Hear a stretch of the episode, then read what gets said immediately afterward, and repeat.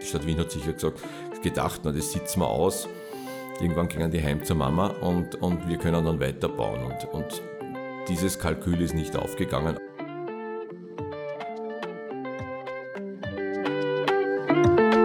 Klimazone, der Podcast von Klimareporterin.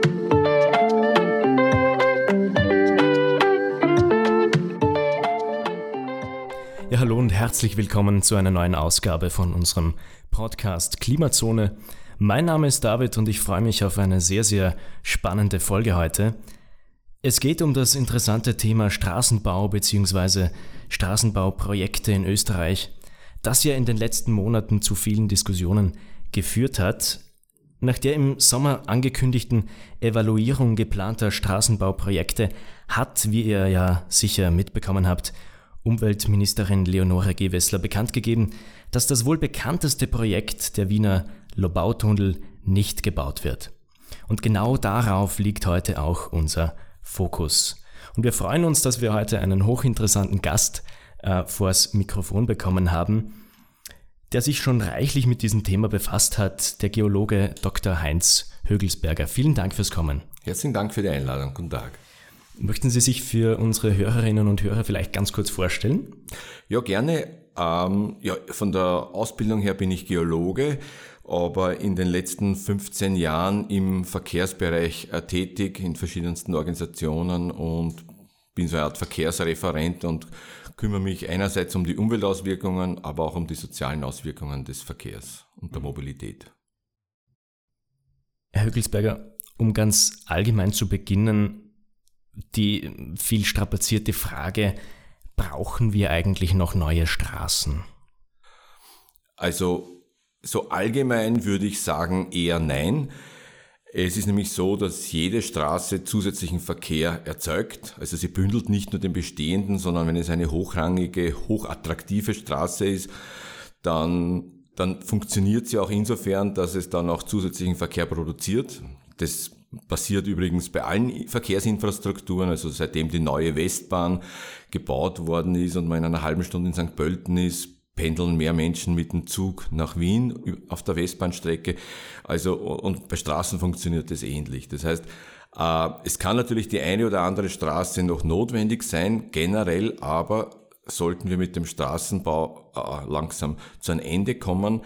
Äh, einerseits, weil es zusätzlichen Verkehr erzeugt und zweitens gibt es diesen Mobilitätsmasterplan des Klimaministeriums, wo abgeschätzt wird, wie sich das Mobilitätsgeschehen bis zum Jahr 2040 äh, entwickeln soll oder muss, damit wir die Klimaneutralität auch tatsächlich erreichen. Und da ist eindeutig, dass der Straßenverkehr, äh, speziell der Pkw-Verkehr, zurückgehen hat, zu, zu hat. Das heißt, wenn wir einen sinkenden Anteil des Straßenverkehrs oder des Pkw-Verkehrs haben, dann fragt man sich, wofür man dann neue Straßen bauen soll.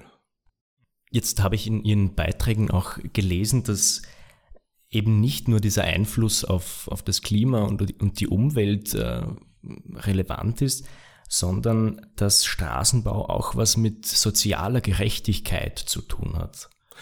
Ja, das ist insofern, also das hat zwei Komponenten. Das eine ist, dass äh, mit steigenden Haushaltseinkommen nimmt einerseits die Verfügbarkeit von PKWs zu, das heißt reichere Menschen haben mehr Autos und sie fahren damit auch mehr. Das heißt, wenn ich jetzt Straßen baue für den Kraftfahrzeugverkehr, dann nützt das Wohlhabenden mehr als, ähm, als Ärmeren. Die Kehrseite ist, dass wir in, in Städten, wo der Straßenraum äh, begrenzt ist, natürlich jeder Art von, von, von, von Autoverkehr auf Kosten der Radfahrenden und der Fußgänger und Fußgängerinnen gibt. Also ich erinnere daran, in Wien sind 40 Prozent aller Gehsteige schmäler als die angestrebten zwei Meter. Und das hat man gerade in der Corona-Pandemie gesehen, wie kompliziert oder wie unmöglich es ist, äh, quasi Abstand zu halten auf Gehsteigen, die teilweise zu eng sind. Und warum sind sie so eng? Weil es dann noch eine Parkstreifen gibt, weil es ausreichend breite Fahrbahnen gibt. Und Fahrbahnen müssen Mindestbreiten haben, Gehsteige nicht. Was überbleibt im Straßenraum wird zum Gehsteig. Und das ist sozial total ungerecht, weil eben Ärmere weniger Auto fahren, aber Fuß, zu Fuß gehen tun eigentlich alle. Vermissen Sie genau diesen sozialen Aspekt in der politischen Debatte? Auf jeden Fall, weil die Debatte wird sozusagen von der Mittelschicht ähm, dominiert und da ist es selbstverständlich, dass man ein Auto hat, dass man in den Urlaub fliegt. Das spiegelt aber nicht die wirkliche Realität in Österreich wider und schon gar nicht die globale Realität. Wenn wir nun zum, zum Lobau-Projekt kommen, hätten Sie persönlich mit so einer Absage gerechnet? Naja, es ist schwierig. Ähm, einerseits ist das ein Projekt, das schon, das schon 20, 25 Jahre lang in der Pipeline ist. Das ist schon so ein, ein, so ein Untoter, so ein Zombie unter den Straßenbauprojekten, der nicht stirbt, aber der immer wieder auftaucht. Auf der anderen Seite, wenn ich, äh, wenn ich mich in die Position der Frau Gewestler ähm, hineinbegeben möchte, dann kann ich als grüne Klimaministerin nicht einen der letzten Megaprojekte im Straßenbau durchziehen. Also mir war klar, dass es nichts Peinlicheres gibt für Sie, als vielleicht den Lobautunnel dann äh, einen Spatenstich äh, durchführen zu müssen, öffentlichkeitswirksam. Und wenn einerseits der Straßenverkehr zurückgehen soll, wenn im äh, Regierungsübereinkommen von Wien zwischen der SPÖ und den NEOS geschlossen ähm, festgelegt wird, dass sich der Anteil der Autopendelnden nach Wien hinein halbieren soll in den nächsten zehn Jahren, dann fragt man sich natürlich, wozu äh, so eine Autobahn gebaut werden sollte. Und das Zweite ist, dass bei uns die Planung immer so auf Zuruf der Bundesländer erfolgt ist, sowohl bei Straßenbau als auch bei Eisenbahnprojekten. Und, ähm, und die, die, die Rechtslage sehr dubios ist. Also die Lobautobahn steht zwar im Bundesstraßengesetz, sie soll gebaut werden, es steht aber nirgends drinnen, wann und wie schnell.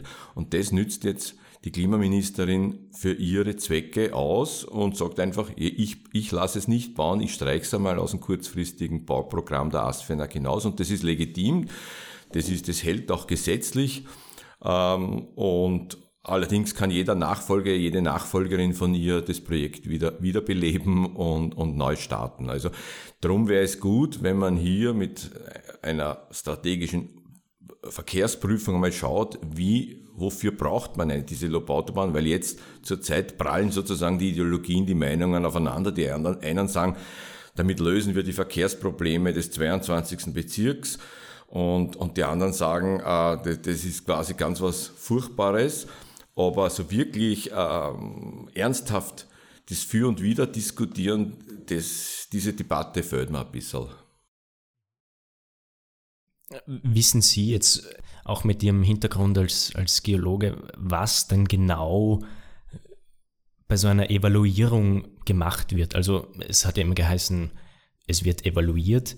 Was da genau passiert, äh, ist dann oft nicht so äh, genau äh, kommuniziert worden.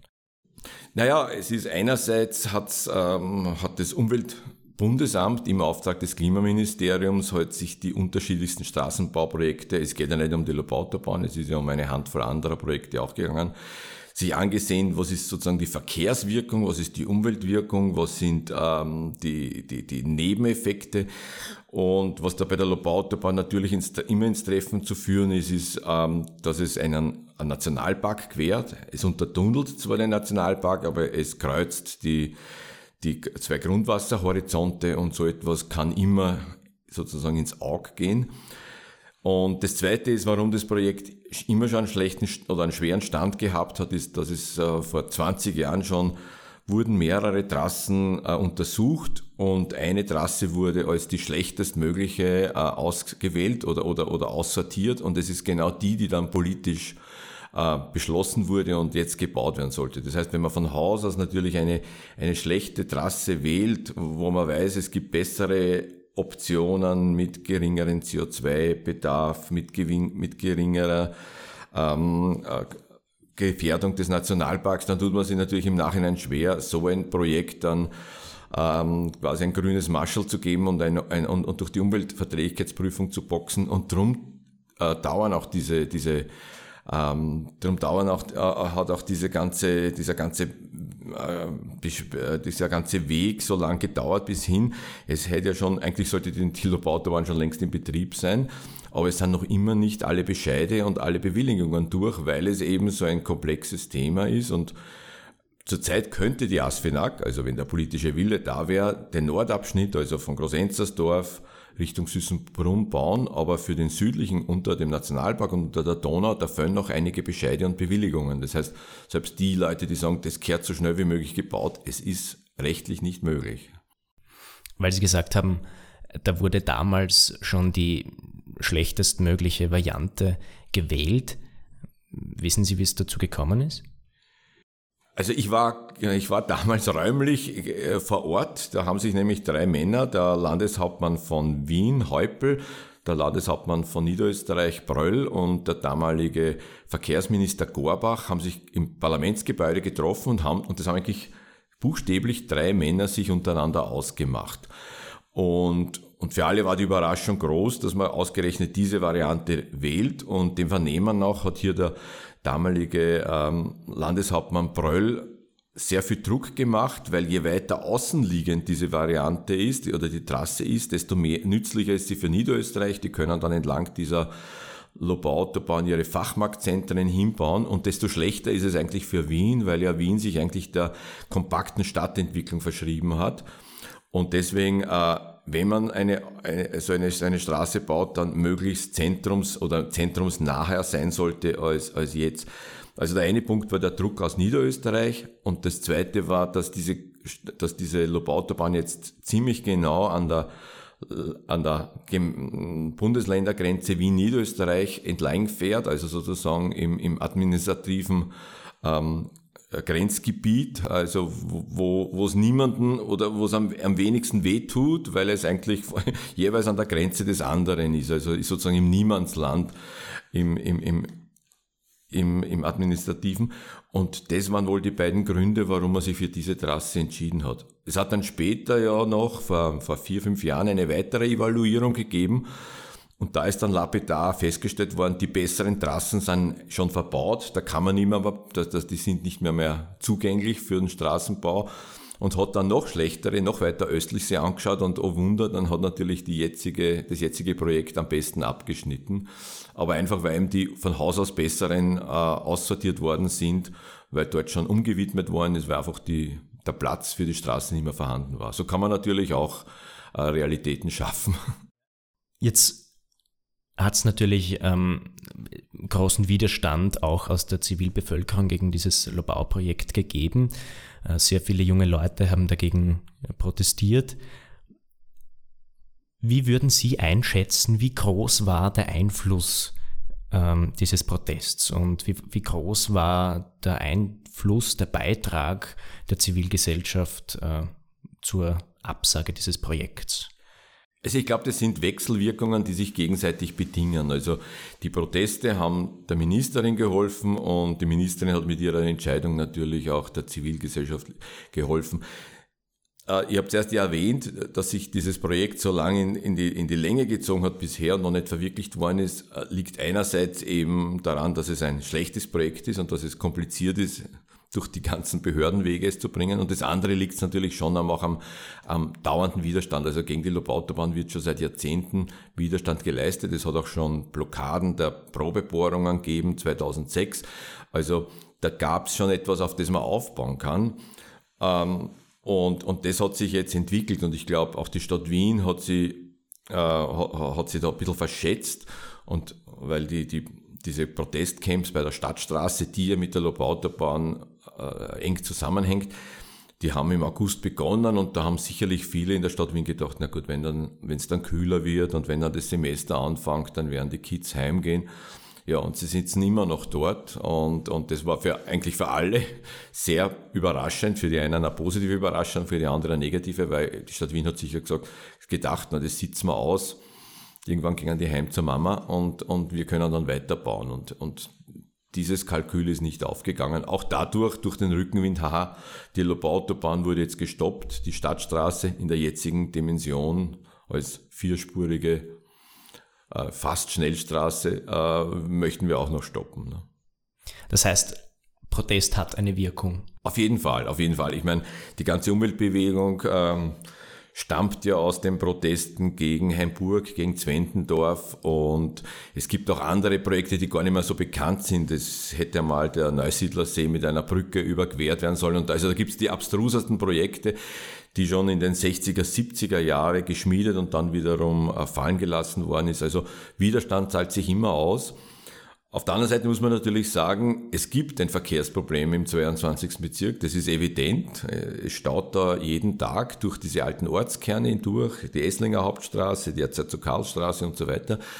Also es muss was gemacht werden, da sind sich, glaube ich, alle einig, aber äh, dass es diese Lobautobahn und die Stadtstraße sein sollte, die die Lösung ist, ist Einerseits äh, glauben viele nicht dran und das Zweite ist, man nimmt da sozusagen auch dort die Anrainer und Anrainerinnen ein bisschen Geiselhaft, weil seit, seit 15 Jahren verspricht man an die Autobahn, sie ist nicht gekommen. Daran kann auch die Frau Gewessler bis jetzt nicht, nicht schuld sein, weil die ist erst seit anderthalb Jahren Verkehrs- und Klimaministerin und man hätte schon längst die Straßenbahnen, die Schnellbahnen, die Öffis, die Radwege ausbauen können. Das hätte niemand, niemand hat, äh, hätte was dagegen gehabt, das schon jetzt zu tun und stattdessen hat man immer wieder auf diese, auf diese Illusion der Lobautobahn äh, äh, gewartet, die dann wie durch Wunderhand alle Probleme hätte lösen sollen.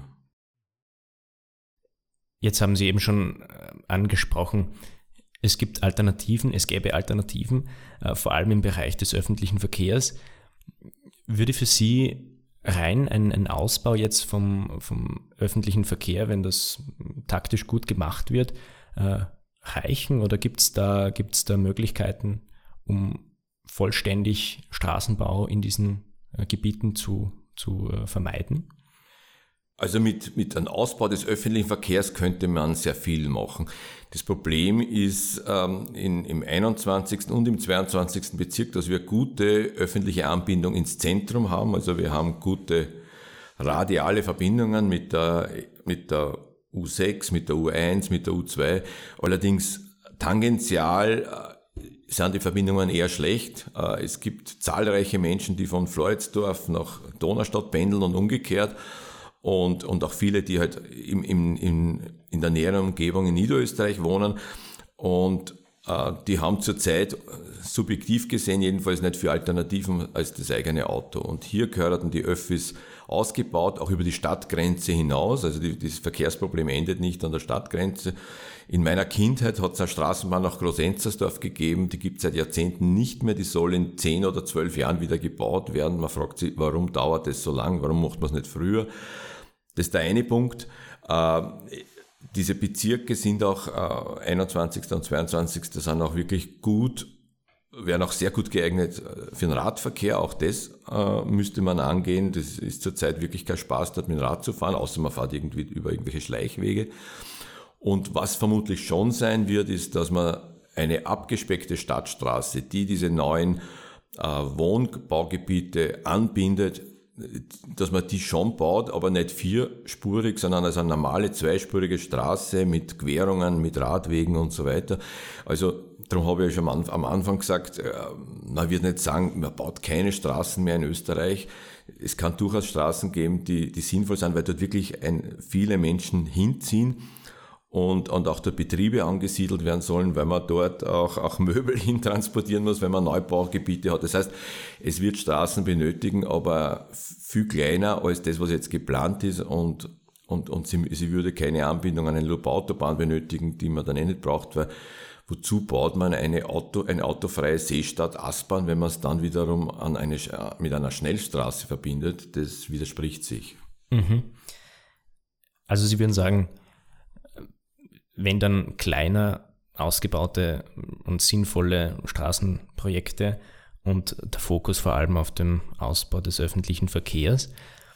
Ähm, ich habe auch gelesen, es gibt Forderungen der Ausbau der S80 Schnellbahnlinie zum Beispiel äh, mit einer viergleisigen Ostbahnbrücke? Also es kann sein, durchaus sein, dass die Ostbahnbrücke ein, ein Nadelöhr ist, weil die S80 fährt jetzt im Halbstundentakt. Das ist sicher nicht, äh, das ist nicht das Gelbe vom Ei. Das muss mindestens auf einen Viertelstundentakt gehen. Das, der zweite Punkt ist aus, bei der Zerzukalstraße teilt sich ja die Eisenbahn und es gäbe dann die Möglichkeit, so in, in Richtung äh, Gewerbepark, Stadt Lau und Kagran eine Schnellbahnlinie zu bauen. Das hatte die Stadt Wien vor 18 Jahren auch geplant, ist aber nicht passiert. Also da könnte man die, die, die, die, die Schienen gibt's, die, ähm, zweigleisig sogar. Man müsste nur zwei Haltestellen bauen und könnte da eine neue Schnellbahnlinie, die dann entweder nach Geras, Richtung Gerasdorf, Wolkersdorf fährt oder eine Schleife Richtung Leopoldau macht.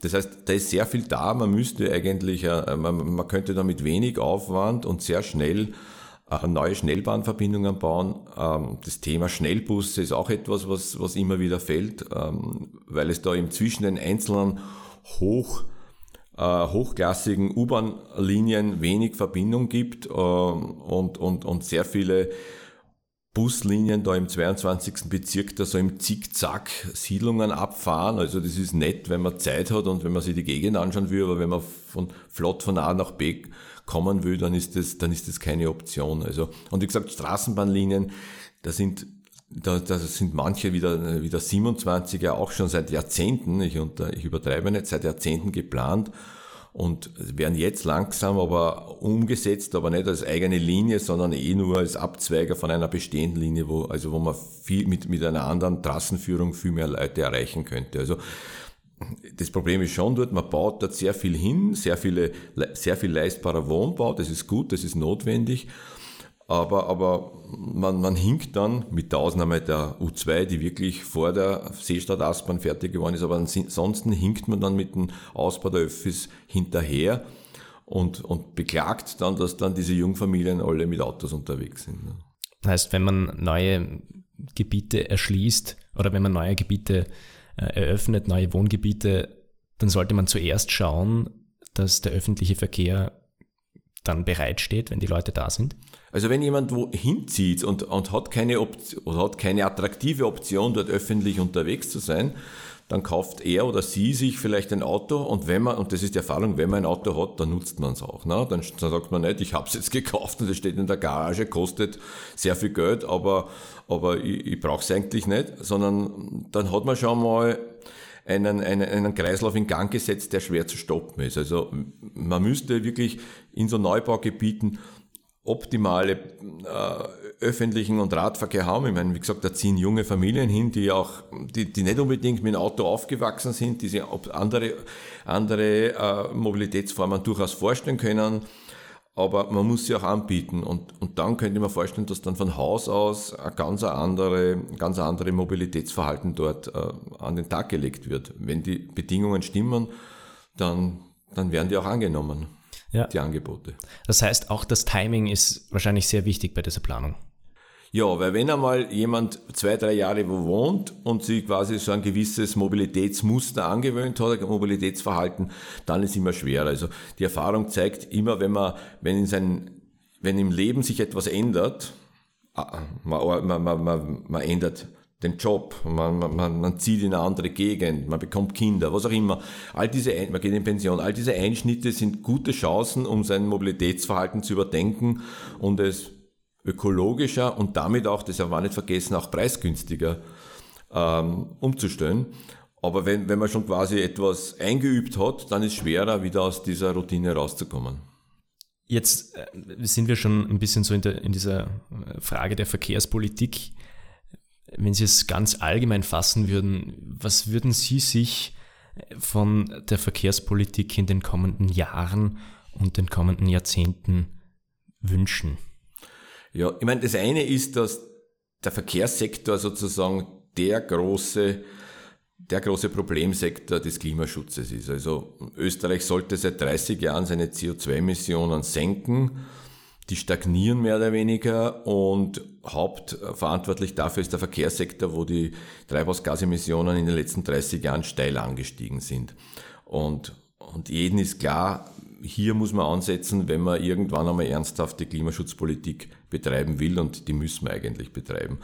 Das heißt, es geht einerseits um, den, um, um die Änderung des Modal Splits, das heißt, wie viele Menschen fahren mit dem Auto, wie viele Leute fahren mit dem Fahrrad, wie, wie, wie viel gehen zu Fuß, nicht mit Öffis, das muss sich radikal ändern.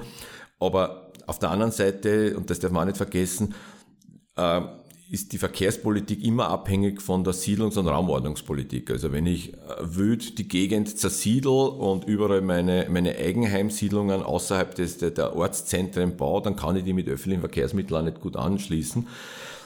Das heißt, ähm, die Verkehrspolitik kann eigentlich immer nur auf eine gute oder auf eine verfehlte Raumordnung, Raumplanung ähm, reagieren. Und bei uns liegt die schon seit ähm, Jahrzehnten im Argen, wo jede Gemeinde eigentlich planen und tun lassen kann, was sie will und das auch tut.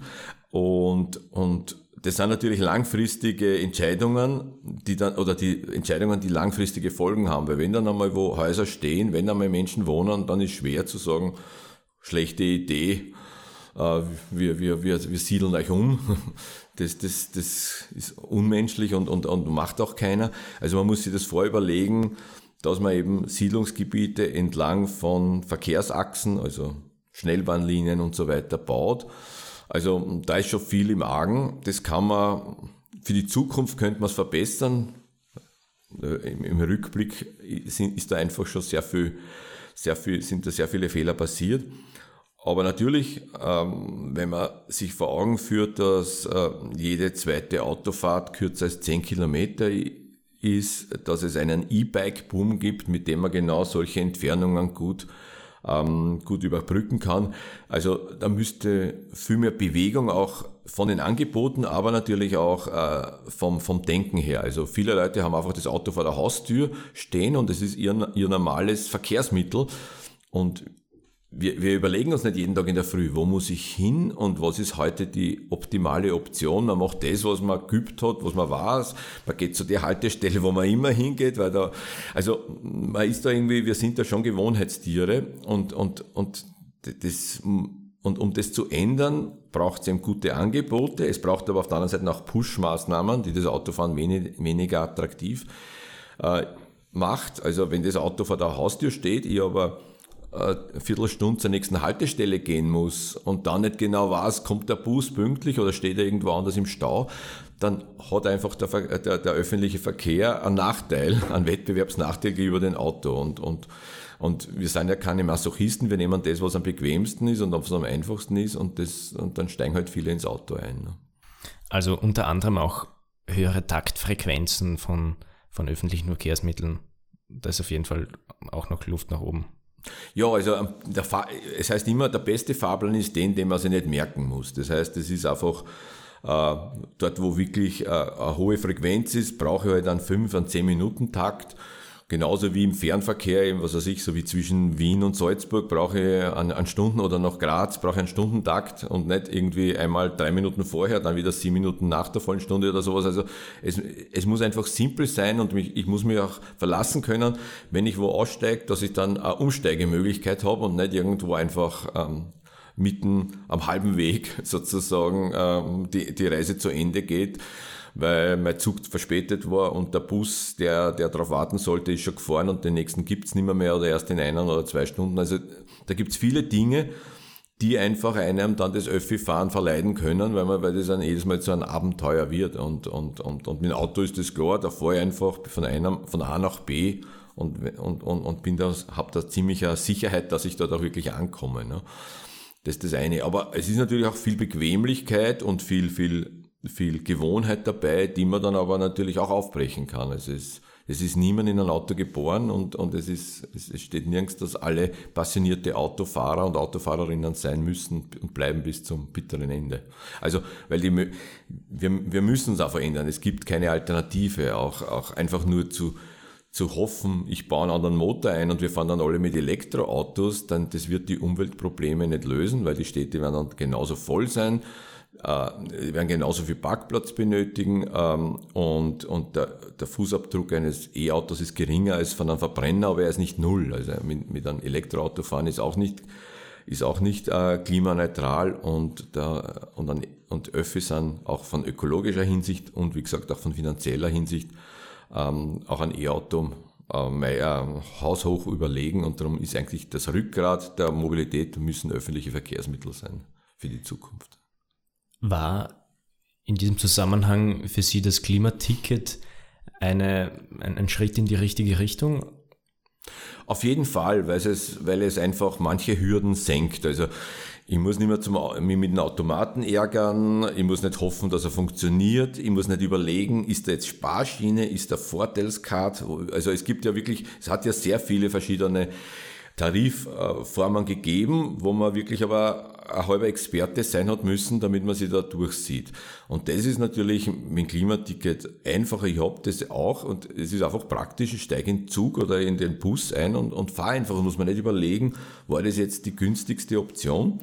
Also das ist das eine, es ist, es ist niederschwelliger. Ein zweiter guter, ein positiver Punkt ist, er macht es für viele das Öffi-Fahren billiger, für, für die, die, die häufig fahren. Und das dritte ist auch, dadurch, dass man es einmal zahlt, ist dann, je mehr man es nutzt, desto mehr denkt man sich, haha, da hat es, das hat sie, ich fahre dann sozusagen ab irgendwann einmal gefühlt psychologisch gratis. Ne? Ich habe schon bezahlt und wenn ich es jetzt mehr nutze, dann, dann habe ich mehr davon und, und, und, und kann es, und, und das ist, glaube ich, auch ein, eine Motivation, warum man dann, wenn man eine, wenn man beide Alternativen hat, fahre ich mit Öffis oder nicht, dass man dann die Öffis nutzt.